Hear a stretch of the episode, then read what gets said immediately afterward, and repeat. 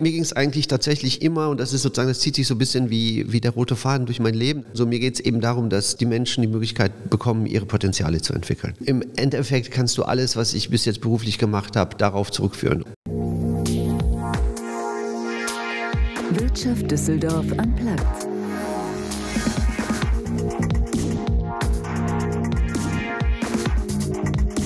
Liebe Zuhörerinnen und Zuhörer, wir, die iFishing GmbH, freuen uns sehr darüber, den heutigen Podcast präsentieren zu dürfen. Als am Rhein angesiedeltes IT-Systemhaus freuen wir uns, dass die regionale Wirtschaft durch Wirtschaft Düsseldorf Unplugged eine neue Stimme bekommen hat.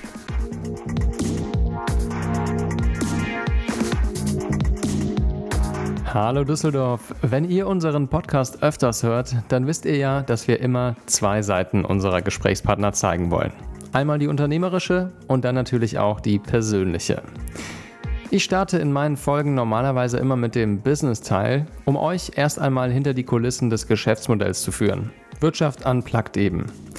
Heute aber, da ist es mal genau andersherum.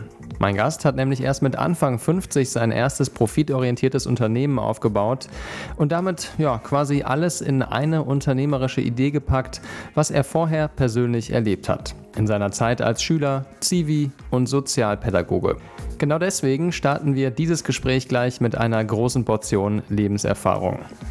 Und die kommt von Roman Rüdiger, dem Gründer und Chef von Talent Digital.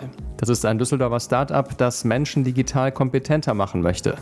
Aber eben nicht mit langweiligen Flipchart-Schulungen, sondern mit einer Online-Plattform, in der man spielerisch leicht Fähigkeiten für unsere moderne Welt erlernen und unter Beweis stellen kann. Zum Beispiel Datenrecherche, IT-Sicherheit oder sogar das Erfinden von Geschäftsideen. Learning by Gaming sozusagen. Talent Digital hat mittlerweile über 30 Mitarbeiter, eine Kundschaft so zwischen Verwaltung und mittelständischen Firmen und Investoren im Rücken, ja, die erstmal einen durchgefallenen Prototypen durchfinanzieren mussten, jetzt schon aber auf das nächste große Kompetenzfeld wetten.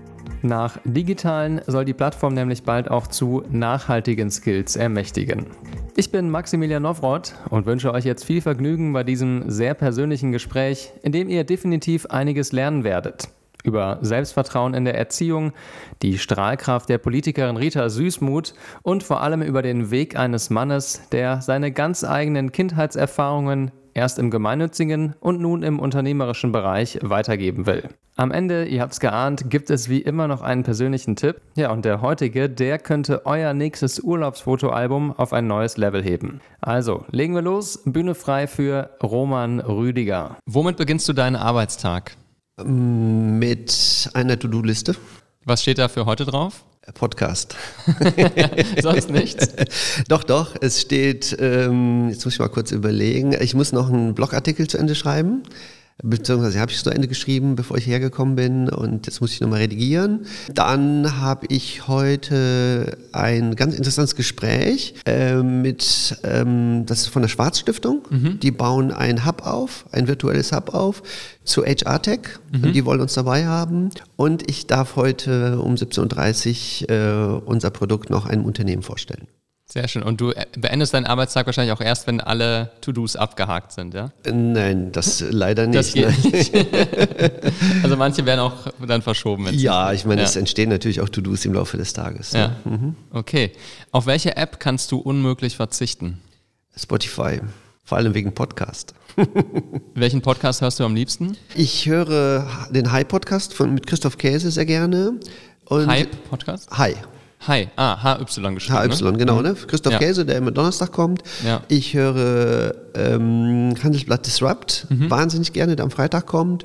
Und eigentlich das Morning Briefing mhm. von, äh, von Handelsblatt ja. und manchmal auch den, der abends zum, zum Börsenschluss kommt. Hm? Das ist Handels, Handelsblatt Today. Das ist Today, genau. Und der andere ist Morning Briefing, ganz genau. Ja, genau okay. die. Mhm. Was ist deine liebste analoge Beschäftigung? Äh, Mountainbiken. Hier im Grafenberger Wald auch? Ja, im Aperwald. Im Aperwald. Ja, ja, klar, ist großartig. Du hast Anfang der 90er an der Hochschule Düsseldorf Pädagogik studiert. Ich glaube, damals hieß sie noch FH Düsseldorf. Ne? Mhm. Was war die wichtigste Lektion, so rückblickend betrachtet, die du in deinem Studium gelernt hast? Ah, ist schwierig tatsächlich, weil ähm, ich habe das Studium angefangen, eigentlich um das, was ich schon damals praktisch gemacht habe, im Grunde äh, so wie, sowas wie nachvollziehen oder erden zu können. Okay. Das heißt, ich war viel mehr praktisch unterwegs als in der Hochschule. Es hat mich gar nicht so sehr interessiert, was da los war. Und was war das, was du schon gemacht hattest, was du dann theoretisch... Ich war damals tatsächlich schon mehrere Jahre im Jugendhilfeausschuss. Mhm. Ich glaube, drei Jahre war ich schon im Jugendhilfeausschuss damals. Ich war schon Vorsitzender des Jugendrings in Düsseldorf. Ähm, ja, sehr viel praktisch gemacht. Ah, Hast du das Studium dann trotzdem noch zu Ende gebracht, auch wenn du gemerkt hast? Ja, ja, klar. Ich habe Ja. das Studium zu Ende gebracht. Während des Studiums habe ich eine Projektleitung gemacht in einem Projekt äh, gegen, gegen Fremdenfeindlichkeit und habe dann auch, ich meine, wenn man Pädagogik studiert, muss man ja ein Anerkennungsjahr machen. Ich habe dann Anerkennungsjahr als Geschäftsführer gemacht und eine Nicht meiner, als ein- alle- Ja. eine meiner äh, Mitarbeiterinnen war meine offizielle Praxisanleiterin, Ja. äh, woraufhin dann äh, mein Anerkennungsjahr verkürzt wurde auf, auf acht Monate. Okay, verstehe. Ähm, Roman, du bist ja auch passionierter Reisefotograf, zumindest steht das über dich auf Twitter. Wo hast du deine bisher spektakulärsten Fotos geschossen? Schwer zu sagen, in Indien vielleicht, Indien, Nepal Mhm. auch, ja. Äh, Australien auch großartig, ja. Also, also es ist total viel. Äh, Seychellen, auch vielleicht doch auf den Seychellen, auf den, das, da waren auch ganz tolle Fotos bei. Okay, bevor ich jetzt hier zu viel Fernweh kriege, erstmal herzlich willkommen an dich, an Roman Rüdiger bei Wirtschaft Düsseldorf Unplugged. Hallo. Ja, danke dir. Ich freue mich hier zu sein, Max. Hi. Du bist äh, CEO und Gründer von Talent Digital oder sagt ihr Talent Digital? Ich weiß es Talent nicht. Digital, Digital, okay.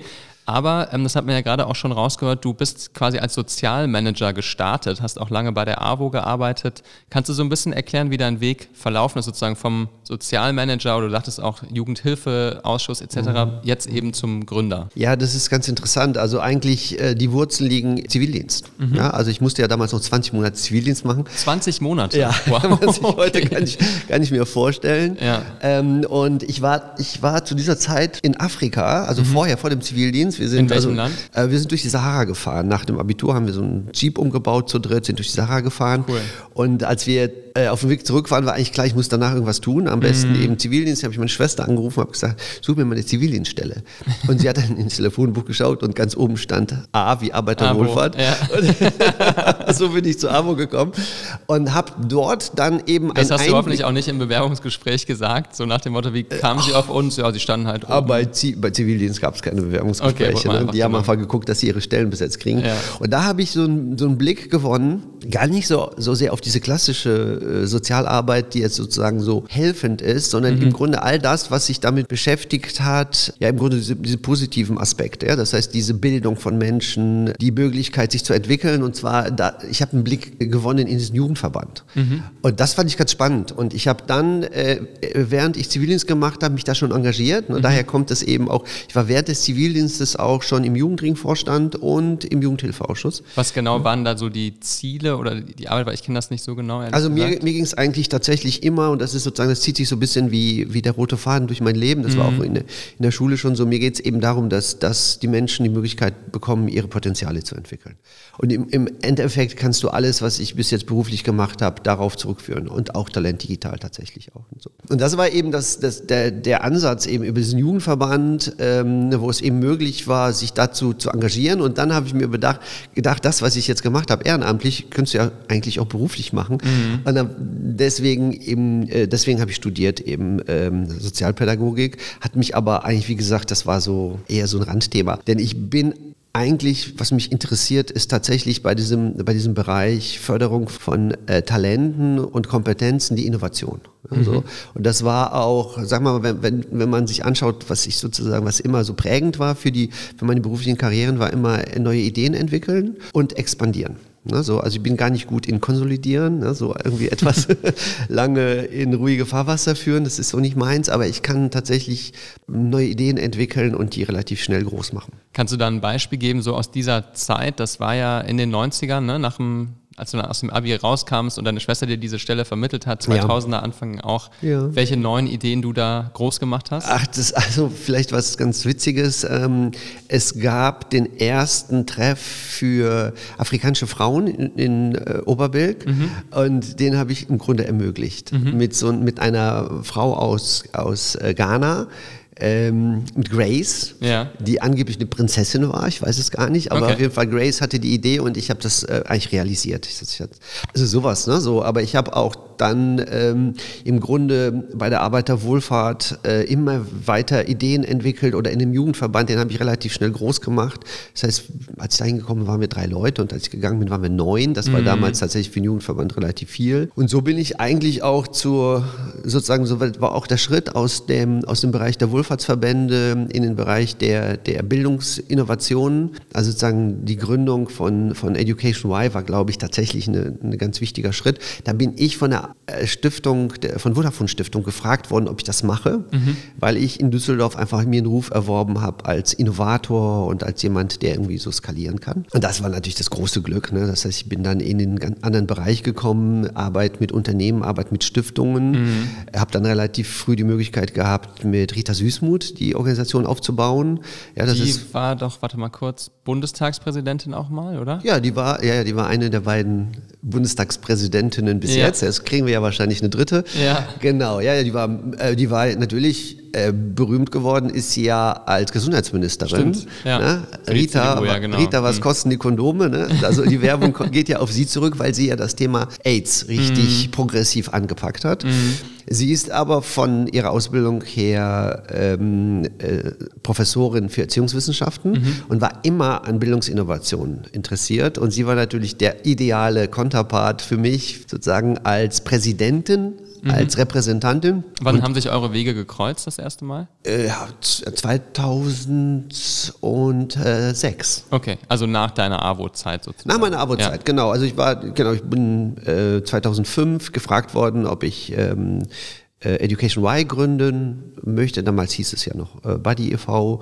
Und nach einem Jahr kam Rita Süßmuth dazu. Und sie hat dann bis zu meinem Ausstieg, sie ist ja jetzt noch in der Organisation, also sie hat bis zu meinem Ausstieg, wir haben 14,5 Jahre zusammengearbeitet. Okay, sehr schön. Also bevor wir auf diesen Punkt Education Y gehen, der dich dann ja in dieses Unternehmertum geführt hat, Ja. vielleicht nochmal zurück zu deiner Motivation. Du hast vorhin gesagt, es zieht sich wie ein roter Faden durch Ja. dein Leben und auch Berufsleben, dass du Potenziale von Menschen entfalten möchtest. Ja. Hast du das also schon in der Schule gemerkt und getan, dass du irgendwie jetzt nicht der Typ bist, der irgendwie Jura, BWL oder Medizin machen will, sondern einfach an Menschen Potenziale entfalten? Also wie hast du das gemerkt, dass du, dass das dein Ding ist? Ja, ich habe das tatsächlich gemerkt, aber da relativ wenig daraus getan, weil ich sozusagen ähm, gar nicht so viel mitbringe, wie ich finde, aber unglaublich viel immer daraus gemacht habe. Ach so, aus dir selber sozusagen. Ja, ja, Okay. tatsächlich meine ich das so, weil Ja. ich habe immer so eine feste Überzeugung äh, in mir gespürt. Inzwischen Mhm. kann ich ein bisschen mehr, inzwischen weiß ich ein bisschen mehr darüber, woher das kommt. Das hat einfach mit meinen Aufwachsbedingungen auch natürlich zu tun, die ja Mhm. sehr, sehr positiv waren. Ja?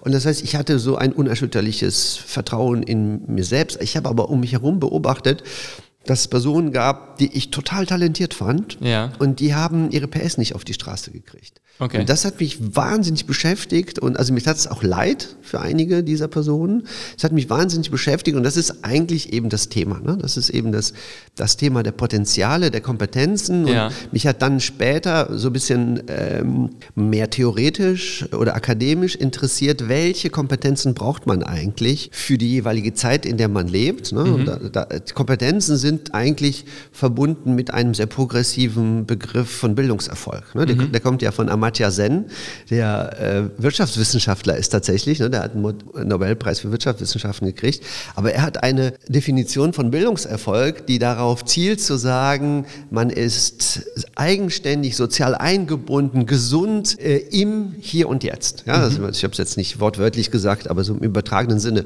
Und das finde ich eigentlich ganz spannend. Ne? Also im Grunde Kompetenzen als die Möglichkeit der Teilhabe, der, der persönlichen und der beruflichen Teilhabe. Das ist das, wie sich das verdichtet und das hat eben so äh, rudimentär angefangen durch diese Erlebnisse in der Schule, zog sich dann durch die Arbeit in den Jugendverbänden, warum, warum ich dann eben auch im Jugendring unterwegs, äh, unterwegs war und in diesen städtischen Ausschüssen. Aber Sekunde, du hast ja gesagt, du hast bei dir selber beobachtet, beobachtet du hattest nicht so viele Talente oder Potenziale, so habe ich es zumindest jetzt gerade Sagen verstanden, aber durchschnittlich. durchschnittlich, okay, und hast sie aber eben dann Ja. im Gegensatz zu vielleicht anderen mehr auf die Straße gebracht. Ja. Ähm, wie hast du das denn geschafft? Das ist das Selbst, das ist tatsächlich das Selbstbild. Ne? Das heißt sozusagen Selbstvertrauen. Die, das, das, das Selbstvertrauen, das sozusagen dein, dein, das Narrativ über dich selber. Ja, so und das hat einfach damit zu tun, was du dir zutraust. Und wenn du dir das zutraust, dann bist du in der Lage, relativ schnell das zu erwerben, was einfach wichtig ist heutzutage, um nicht nur heutzutage, sondern in der jeweiligen Zeit, um erfolgreich eingebunden, gesund, mhm. zufrieden leben zu können. Das ist vielleicht so ein bisschen das, was man in der Pädagogik als Urvertrauen bei der Kindererziehung beschreibt, oder? Dass Eltern ja. einem das Gefühl geben, du bist gut, wie du bist und mach was draus. Oder? Ich glaube tatsächlich, dass Urvertrauen nur die Voraussetzung ist. Mhm. Der, der wohl passendere Begriff ist Selbstwirksamkeitsüberzeugung. Das ist ein sehr langer Begriff. Ja, aber, aber überleg mal, das ist spannend, weil das ist das, ist, das, ist, das, ist das subjektive Gefühl, mit den vorhandenen Erfahrungen und Kompetenzen, die Situationen, die dir im Leben begegnen, positiv gestalten zu können. Das ist mhm. noch länger, erklärt es aber gut. Mhm. Und, und, und der Anfang dieses Satzes ist der wichtigste, ist das subjektive Gefühl. Mhm. Es ist gar nicht so sehr wichtig, dass du das kannst, aber es ist dein Selbstbild. Ne? So, das, ist, das ist tatsächlich sehr spannend. Dann kommt aber sozusagen die Ebene dann, dann darüber, du musst es auch können. Ne? Ja, so. Aber dieses, dieses Gefühl ist die Voraussetzung. Und du sagtest ja gerade, das lag an deinen Aufwuchsbedingungen. Also hattest ja. du einfach ähm, großes Glück mit deinen Eltern oder deinem Umfeld, dass du eben ja. dieses, diese Selbstwirksamkeitsüberzeugung erfahren hast oder wie? Ja, tatsächlich. Ich bin ja, ich bin ja äh, in Schlesien aufgewachsen. Ich mhm. bin ja Spätaussiedler. Wo genau? Kam, kam ja, äh, ja, Kreis Oppeln. Ah ja. Südlich, südlich von Oppeln. Also ich bin erst mit zwölf nach Düsseldorf gekommen. Ja. Und ich bin eben als Kind deutschstämmiger Eltern, war es gar nicht so einfach, in den Kindergarten zu gehen. Mhm. Äh, ich habe auch erst Deutsch gesprochen zu Hause, dann Polnisch dann gelernt. Und das hatte eben den Hintergrund, dass ich dann zu Hause geblieben bin, bis ich in die Schule gegangen bin. Und ich hatte eine unglaublich großherzige Mutter, mhm. Äh, eine großherzige Großmutter und die wurden beide noch getoppt von der Kinderfrau, die sich mhm. um mich gekümmert hat, mhm. die mich eigentlich unglaublich bestärkt haben in dem, was ich tue und wie ich es tue. Und ich denke, dass das tatsächlich ganz ganz wichtige ähm, Schlüsseleffekte waren. Ja, das stimmt. Also kann ich irgendwie aus dem, was ich erlebt habe und auch aus den Menschen, die ich kenne, bestätigen, dass halt, wenn man dieses immer positive Feedback erlebt, gerade als Kind, egal was man macht, die Eltern stehen hinter einem oder in deinem Fall dann die Kinderfrau, die Person, die Bezugsperson, ist ja. das also sehr, sehr lebenslang ähm, merkt man den Effekt. Ne? Absolut.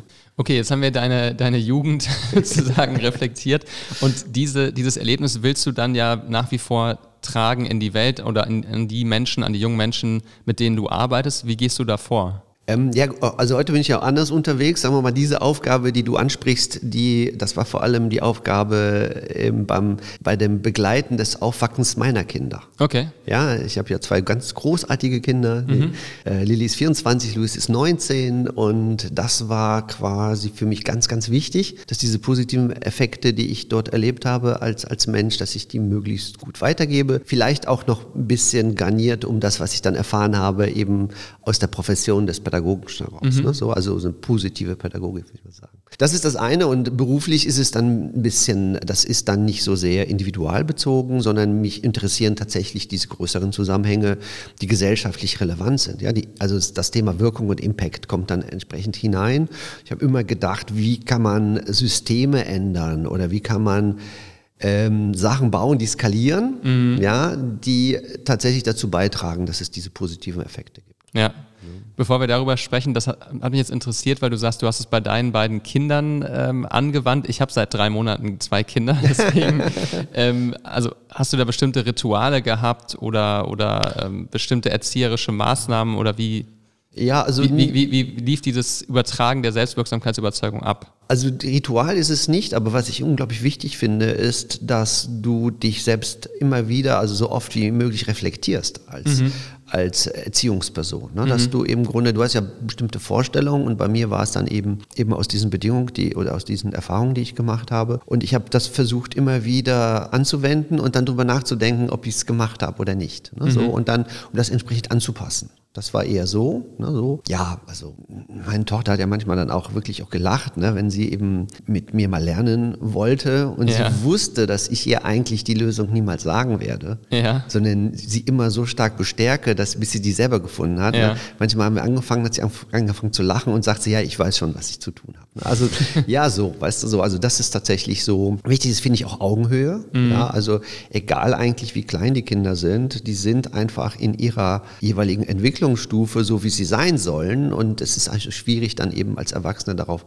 oder finde ich auch nicht schwierig, sondern auch nicht richtig als Erwachsener einfach auf sie runterzuschauen, ne, sondern eben ein, unter Berücksichtigung dessen, wie sie sind, versuchen, eine, eine Augenhöhe äh, herzustellen. Und hast du die beiden, Lilly und Louis, sagtest du ja, heißen ja. sie mal gefragt, jetzt sind die ja erwachsen, ob das gelungen ist? Nee, das äh, werde ich mal machen.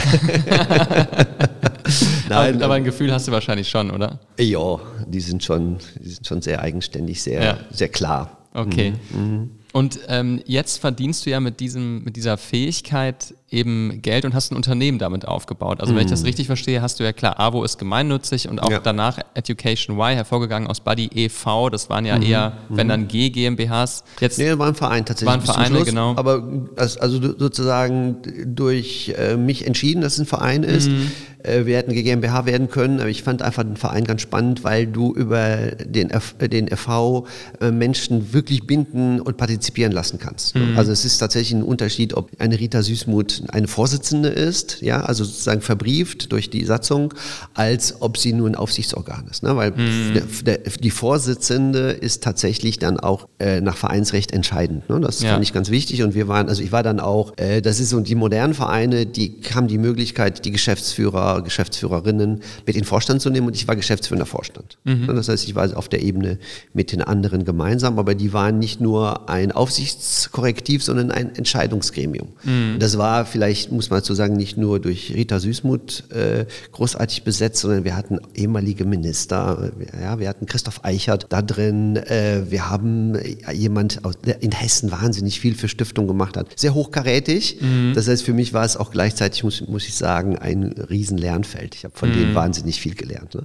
Auch der ehemalige zehnjährige CEO von der Bethmann Bank äh, war, da, war in diesem Gremium. Ne? Das war ganz großartig. Dann hast du wahrscheinlich auch ein ganz gutes Netzwerk hier in Düsseldorf und Umgebung. Ja, tatsächlich. Das war interessant, dass ich eben aus diesem Social Profit Bereich, mhm. ja, dieses gemeinnützigen Vereins, als ich dann gewechselt äh, bin oder sagen wir mal, als ich da ausgeschieden bin, aktiv, um äh, dieses Startup aufzubauen, äh, da habe ich überrascht festgestellt, dass die Netzwerke nach wie vor sehr gut funktionieren. Mhm.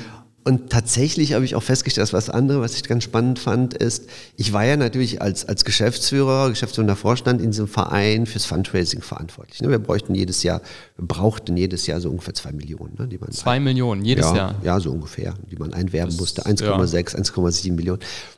Also muss man auch erstmal einsammeln, ne? Ja, ja, ja. Also ähm, wir hatten natürlich rauf, rauf und runter, aber insgesamt ist die Summe tatsächlich in den 14 Jahren, wo ich da gearbeitet habe, gestiegen. Und Fundraising ist gar nicht so viel anders wie Vertrieb. Mhm. Das ist ganz interessant. Ne? Also weil, weil es geht tatsächlich um ähm, Kontakte zwischen Menschen und um Vertrauen. Ne? So, das ist bei Fundraising eigentlich genauso, weil die Leute wollen ja nicht nur Geld geben, mhm. sondern die wollen eigentlich auch gestalten. Ne? So. Und die wollen wissen, was mit dem Geld passiert. Ja, und die müssen auch Vertrauen zu dir haben. Ja. Und das ist im Grunde, gerade wenn du Startup bist und ganz jung bist und ein Produkt auf, auf den Markt bringst, was es überhaupt noch nicht gibt, in mhm. keinster Weise, wo jeder sagt, so, ich weiß gar nicht, womit ich das vergleichen soll, mhm. ist das Gleiche. Du musst im Grunde Menschen kaufen von Menschen, ne, so, und äh, Vertrauen ist da immens wichtig und deswegen war das tatsächlich sehr ähnlich.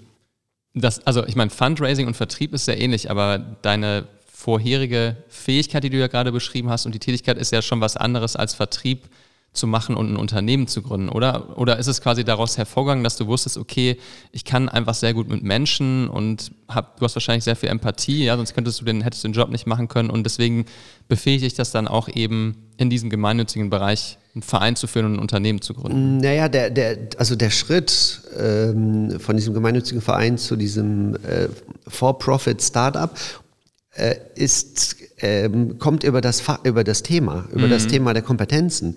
Denn es war sehr evident in den Jahren ja, 2015, 16, 17, dass, dass eigentlich das, das Thema der digitalen Kompetenzen überragend sein wird. Ne? Ja. So, und deswegen haben wir eben erst im, im Rahmen von Education Y ähm, das Thema angefasst. Oder sagen wir mal, ich habe eine Idee gehabt dazu. Mhm. Ich habe mir hab mal gelesen, wer da besonders gut ist in Deutschland, habe dann irgendwie Deutschlands iPad-Lehrer Nummer eins entdeckt bei einem, in einem Bericht in der Geo und habe hab den angerufen und gesagt, ich will das mal sehen. Ja. Ja, ähm, das ist der André Spang, der jetzt übrigens in der Staatskanzlei gelandet ist, Mhm. ja, der im Grunde da die, das Digitale macht. Und ich habe dann eben gesehen, was möglich ist und habe verstanden im Grunde, ich habe einfach gelernt am Anfang, ne, was ist eigentlich digitale Bildung, Mhm. wie werden digitale Kompetenzen äh, entwickelt und habe daraus dann ein, ähm, ein Programm entwickelt im Rahmen von, von Education Y, wie wir es vorher auch schon gemacht haben. Wir haben ja nicht nur Schule gemacht, wir haben uns auch angefangen, um Eltern zu kümmern, um, um, ähm, um, Groß, um, um Hochschulen zu kümmern. Und da war es für mich folgerichtig zu sagen, okay, wir machen ein weiteres Programm. Äh, wir haben damals relativ früh einen Namen gefunden, Pacemaker. Das gibt's jetzt noch, ist sehr erfolgreich tatsächlich. Kenne ich ehrlich gesagt aus dem Sport. Beim, bei zum Beispiel 10.000 Meter Läufen, die habe ich früher Ja. sehr ge- gerne geschaut. Bei Olympia gibt es immer diese Pacemaker, die Hasen, die erst Gas geben und dann irgendwann völlig erschöpft aussteigen, damit der Champion gewinnen das, kann. Ne? Das ist der Schrittmacher tatsächlich Ja, für genau, die und wir, genau. Pacemaker äh, nennt sich Schritt, äh, Schrittmacher für digitale Schulen. Okay. Oder so. Und das war eigentlich die Idee und ähm, ich habe dann im Grunde dieses, diese Konzeption entwickelt äh, und bin damit äh, unterwegs gewesen fürs Fundraising und habe festgestellt bei Stiftungen, das ist zu früh. Mhm. Die Stiften, die haben gesagt, ja, wir finden es total spannend, aber wir haben dazu noch gar keine Position, gar keine Beschlüsse, wir können euch kein Geld geben. Mhm. Und dann habe ich gedacht, okay, verstehe ich, äh, dann sind es aber die Unternehmen. Die Mhm. müssen ja ein riesen Interesse dran haben, dass die digitalen Kompetenzen der Schülerinnen und Schüler steigen. Und dann habe ich über das Netzwerk, was ich hatte, Mhm. Unternehmen angesprochen, die sich eben dieses neue Schulprogramm angeschaut haben. Und zu meiner Überraschung haben die Unternehmen damals gesagt, ja, das ist ja ganz spannend, aber wir haben es selber nicht. Und dann kamen zwei Unternehmen auf mich zu, das war im Jahre 2016, 17, die gesagt haben, ja, könntest du denn vielleicht für uns selber überlegen, wie so etwas aussehen kann? Ich Für die hab- eigenen Mitarbeiterinnen und Mitarbeiter, die die Schule längst verlassen Und ich habe haben. überhaupt Ja. nicht drüber nachgedacht, dass sozusagen äh, ich mir auch ein, eine Konzeption ausdenken könnte für, für äh, die Bildung von Kompetenzen in Unternehmen. Mhm. Und, so, und dann habe ich relativ lange überlegt, was die brauchen, habe ich zwei Konzepte geschrieben. Es gab damals ein, also kann ich natürlich sagen, wer es war, das war ähm, von der, das war ein Immobilienunternehmen aus Wiesbaden. Mhm. Das gehörte zu einer Bank, ne, so, und die waren sehr fortschrittlich und die haben sich das sehr genau angehört und haben gesagt, ja, mach doch mal ein Konzept für uns. Habe ich das Kon das Konzept gemacht, vorgestellt, mit denen diskutiert und habe ich so nach und nach verstanden im Grunde, was die wollen. Und dann, das ist total interessant, das ist, das klingt echt kitschig, ne, aber ich hab, bin irgendwann mal ähm, morgens aufgewacht, das war im äh, November 2017 und ich hatte eine Idee. Und ich hatte tatsächlich eine Idee, wo ich mir gedacht habe, Moment mal, wir haben eigentlich, wenn es um ähm, Kompetenzen gibt, immer das Problem, dass wir niemals eine saubere Analyse hinkriegen, was ist an Kompetenzen vorhanden und was nicht. Ja. Also das ist ja, ich meine, Kompetenzanalyse ist sowas wie Klassenarbeit wird beurteilt vom Lehrer ne? und dann wissen wir, was für ein Drama das ist, wenn das dann in Geisteswissenschaften ist oder in Sprachen. Das ist absolut, ja, Willkür will ich ja nicht sagen, aber es ist Mhm. Ja, aber es ist halt nicht eindeutig. es ist ne? nicht im- valide, im Ermessen ne? so, so muss man sagen. ja. So, so. Und dann kam mir eben die Idee zu sagen, ja Moment, man müsste doch jetzt, wenn man, ähm, wenn man digitale Möglichkeiten hat, kann man, müsste es doch möglich sein, auch valide Messung von Kompetenzen vornehmen zu können und dann am besten auch schon digitaler Kompetenzen. Mhm. Das heißt, du hast eine digitale Technologie und du hast das Thema des Digitalen.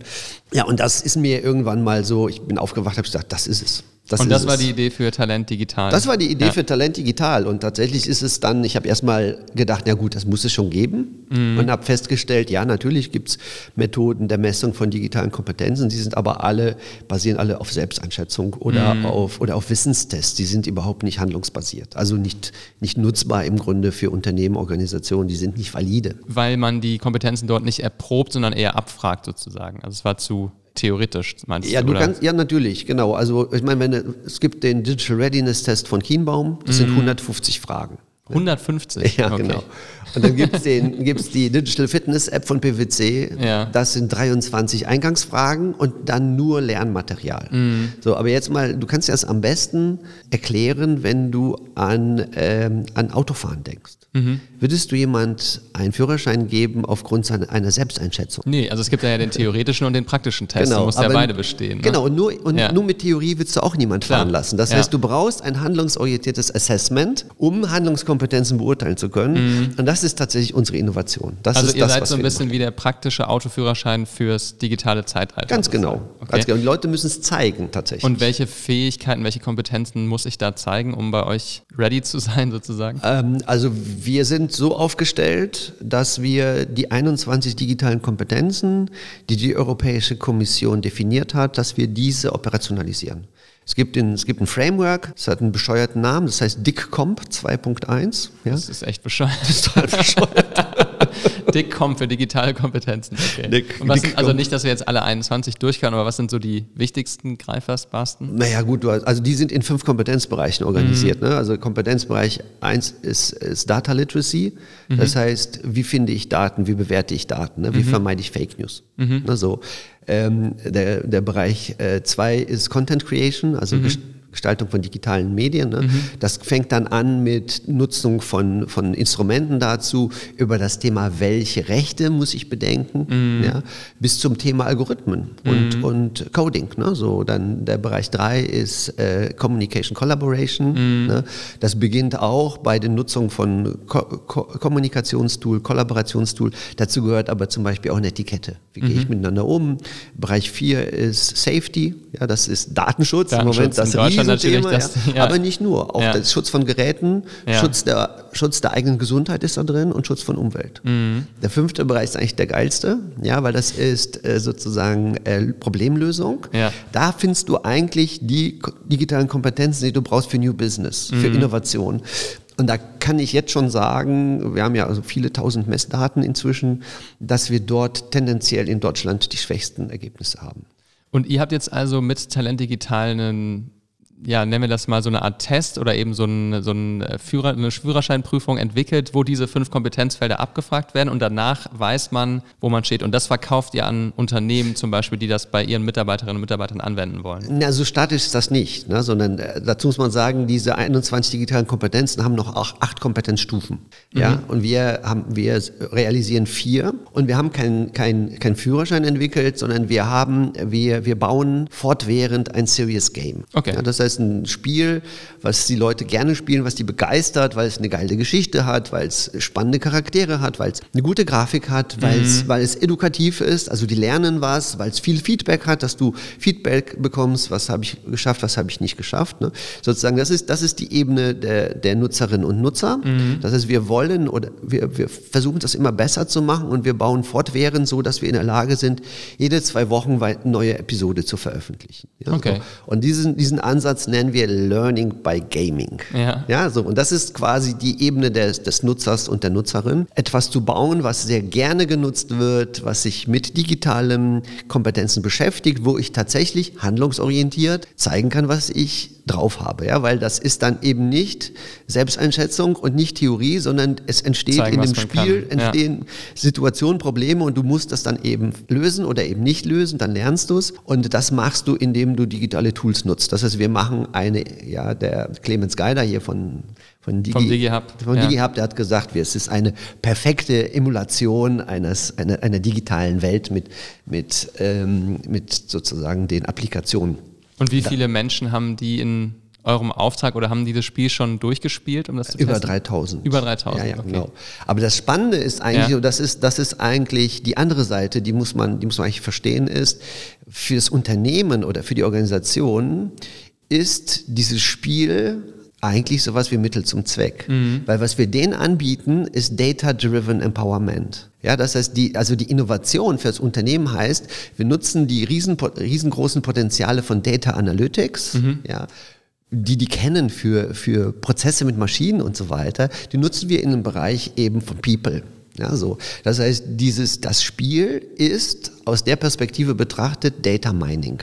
Da kann ich mir jetzt ehrlich gesagt nichts drunter vorstellen. Also, Also- wa- was genau bedeutet das? Ja, also du, du gewinnst über das Spiel valide Daten zum digitalen Wissen und Können äh, deiner, Deiner Belegschaft. deiner Belegschaft. Ja. So.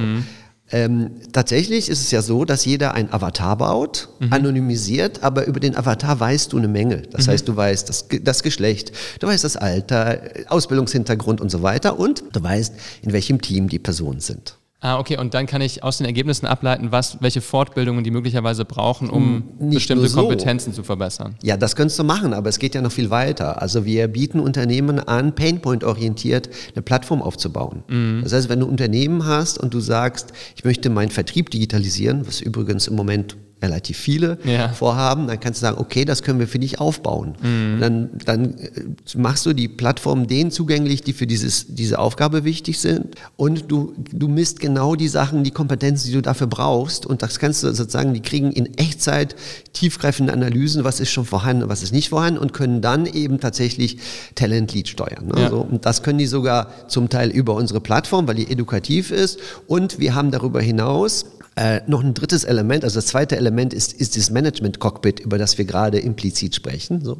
Und das dritte ist ein Qualifizierungsmarktplatz, Mhm. wo wir passgenaue Qualifizierung jeder Person zuordnen können, sofern das Unternehmen das möchte. Also die können theoretisch dann auch mal Leute woanders aufstellen, weil die merken, so der, der oder die ist gar nicht auf der richtigen Position. Das kannst du machen oder du Ja. kannst ganz genau äh, deine Qualifizierung steuern und dadurch wahnsinnig effizient sein, viel, viel äh, Geld sparen und Mhm. Zeit sparen. Und du kannst noch etwas anderes machen und das ist ganz spannend. Du kannst äh, die, den, die Wirkung von Qualifizierung messen. Ja, wir haben einen Kunden, bei dem wir relativ früh erkannt haben, dass in dem Bereich der IT und Cybersicherheit große Lücken sind. Also wirklich sehr, sehr große Lücken. Haben uns recht, sehr frühzeitig dann eben äh, der Geschäftsleitung signalisiert, äh, da müssten sie was tun. Haben gesagt, das kann eigentlich gar nicht sein, weil wir vor, vor einem halben Jahr hatten alle eine Pflichtschulung. Ja. Aber das Problem ist, wenn du eine Pflichtschulung sozusagen durchgeführt hast, dann glaubst du, dass alles safe ist. Du überprüfst das ja in der Regel nicht und das kannst, das können wir aber tatsächlich mit unserer Plattform auch. Und wenn uns jetzt jemand zuhört aus einem Unternehmen oder aus einer Institution und sagt, cool, ich will das auch haben für meine Leute, was kostet eure Dienstleistung oder dass man diese, diese Möglichkeiten nutzen kann? Ja, Das fängt bei sieben Euro an.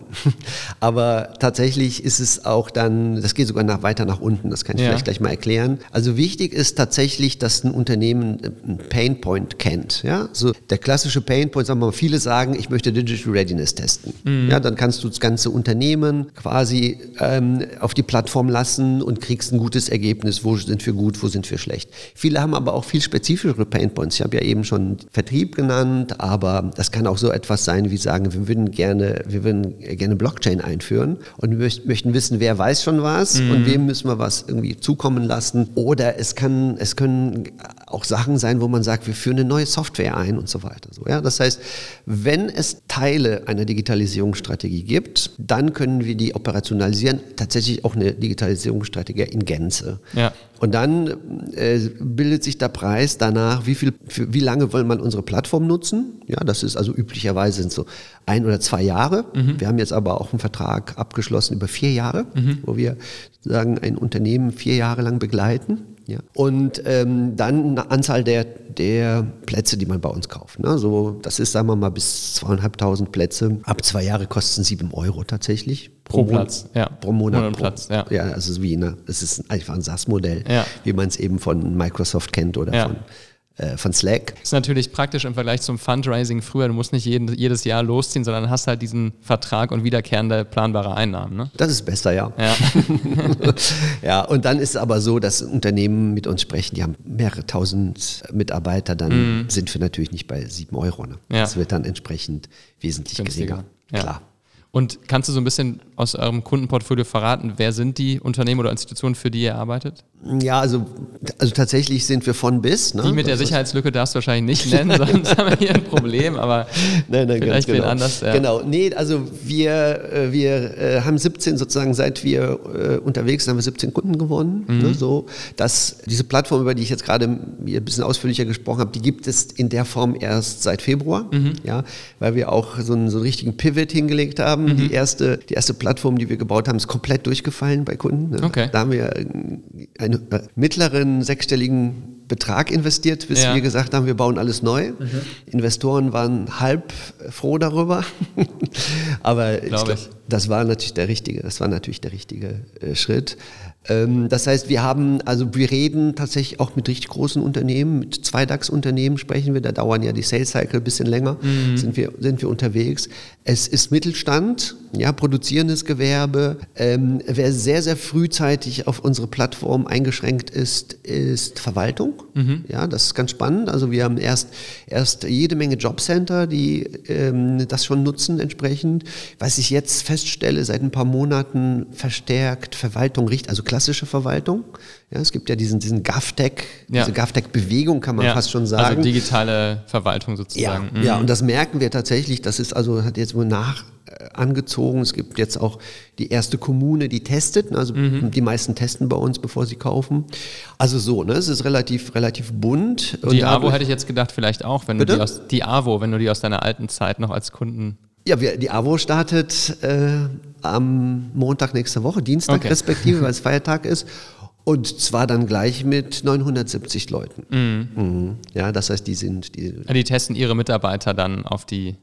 Ja, also es Fitness ist, das sozusagen. ist, das sind vier Kreisverbände und ein Bezirksverband, die sich entschieden haben, insgesamt mit auf einer Plattform mit fast 1000 Leuten Mhm. äh, festzustellen, wo sie fitter sind, weil tatsächlich, ich meine, man darf es nicht unterschätzen, der, dieser äh, Social Profit Bereich oder Wohlfahrtsbereich, der, der ist 60 Milliarden schwer. Ja, Ja, das ist einfach das ist ein riesiger Sektor. das ist ein ja, klar. riesiger Sektor. Ja. Die haben auch, äh, ich weiß nicht, ob das nur so ist, aber die hatten mal nach der ähm, Autoindustrie die zweitmeisten äh, Mitarbeiter. in Deutschland, ne?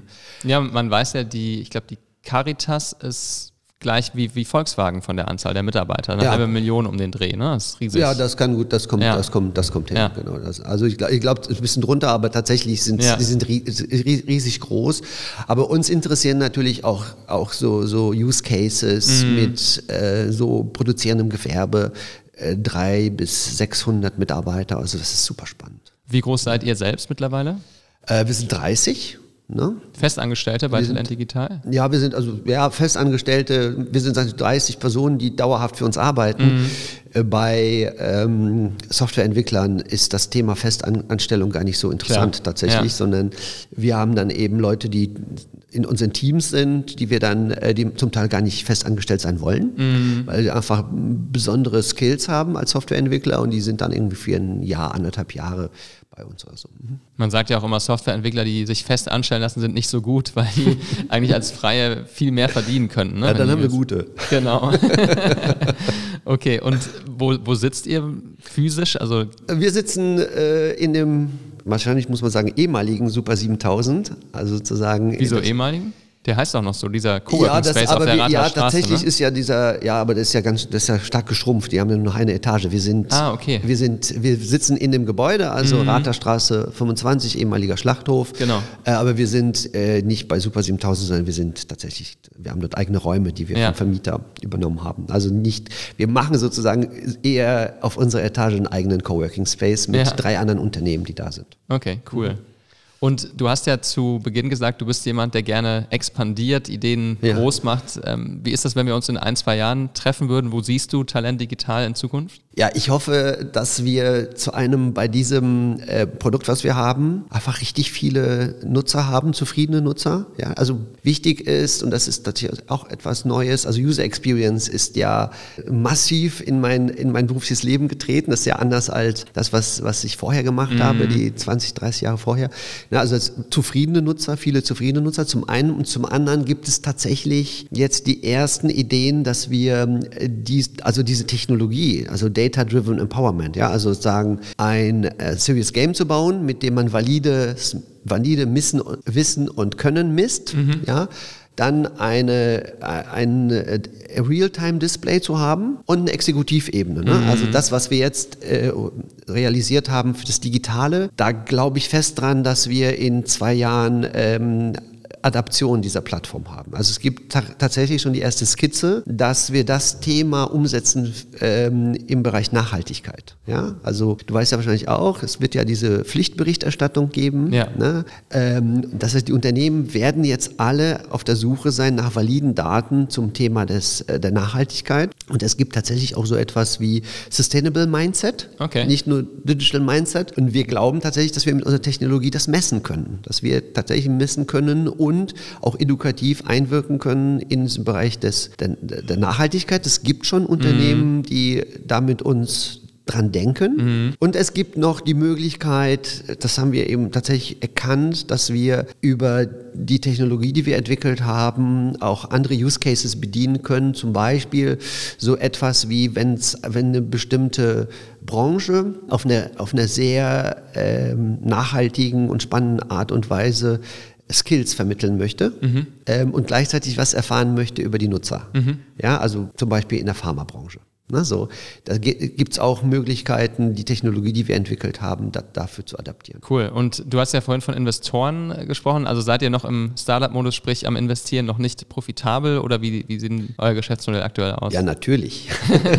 ja, sich für ein gutes Startup gehört? Ihr seid ja seit 2018 schon, gibt's euch, ne? Ja, schon, aber das muss man, ähm, das muss man ein bisschen rel relativieren, Ja. weil als, als wir im äh, Spätsommer 2018 das Unternehmen gegründet haben, und zwar Bernd Groß und ich, ja, da war ich noch voll, voll äh, in charge für, für ähm, Education UI.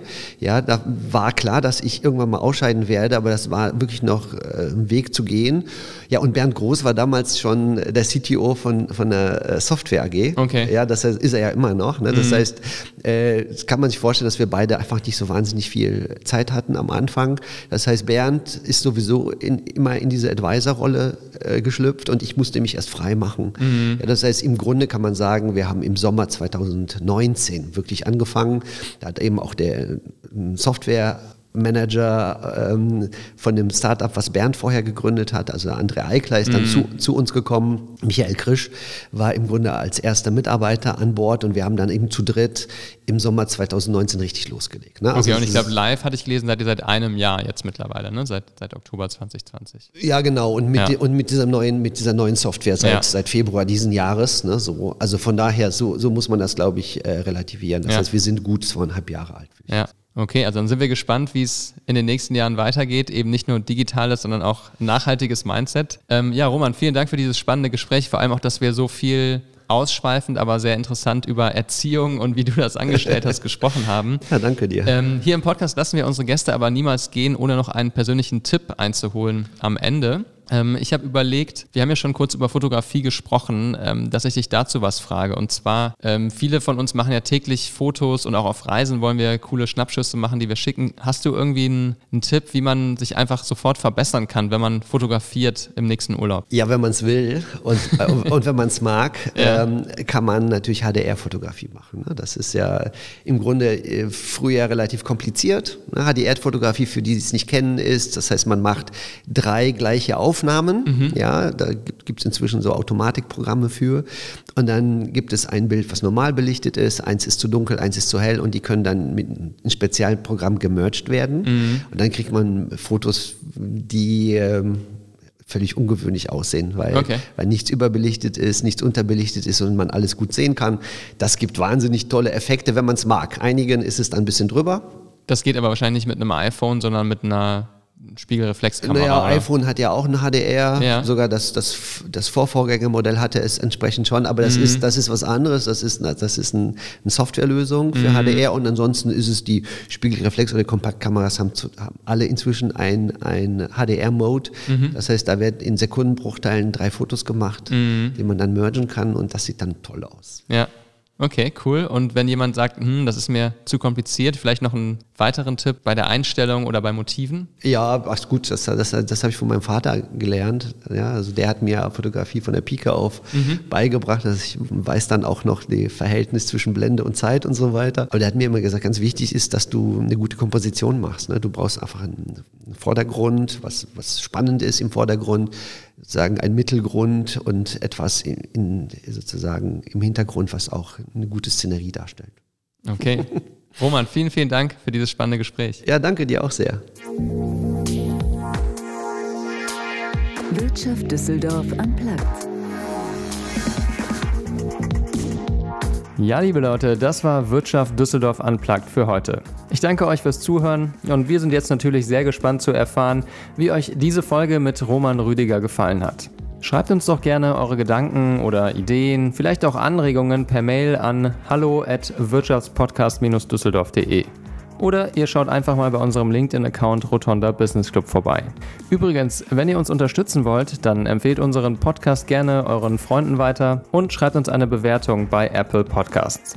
Ich freue mich, wenn ihr uns treu bleibt und wieder reinschaltet. Bis dann, macht's gut. Euer Max.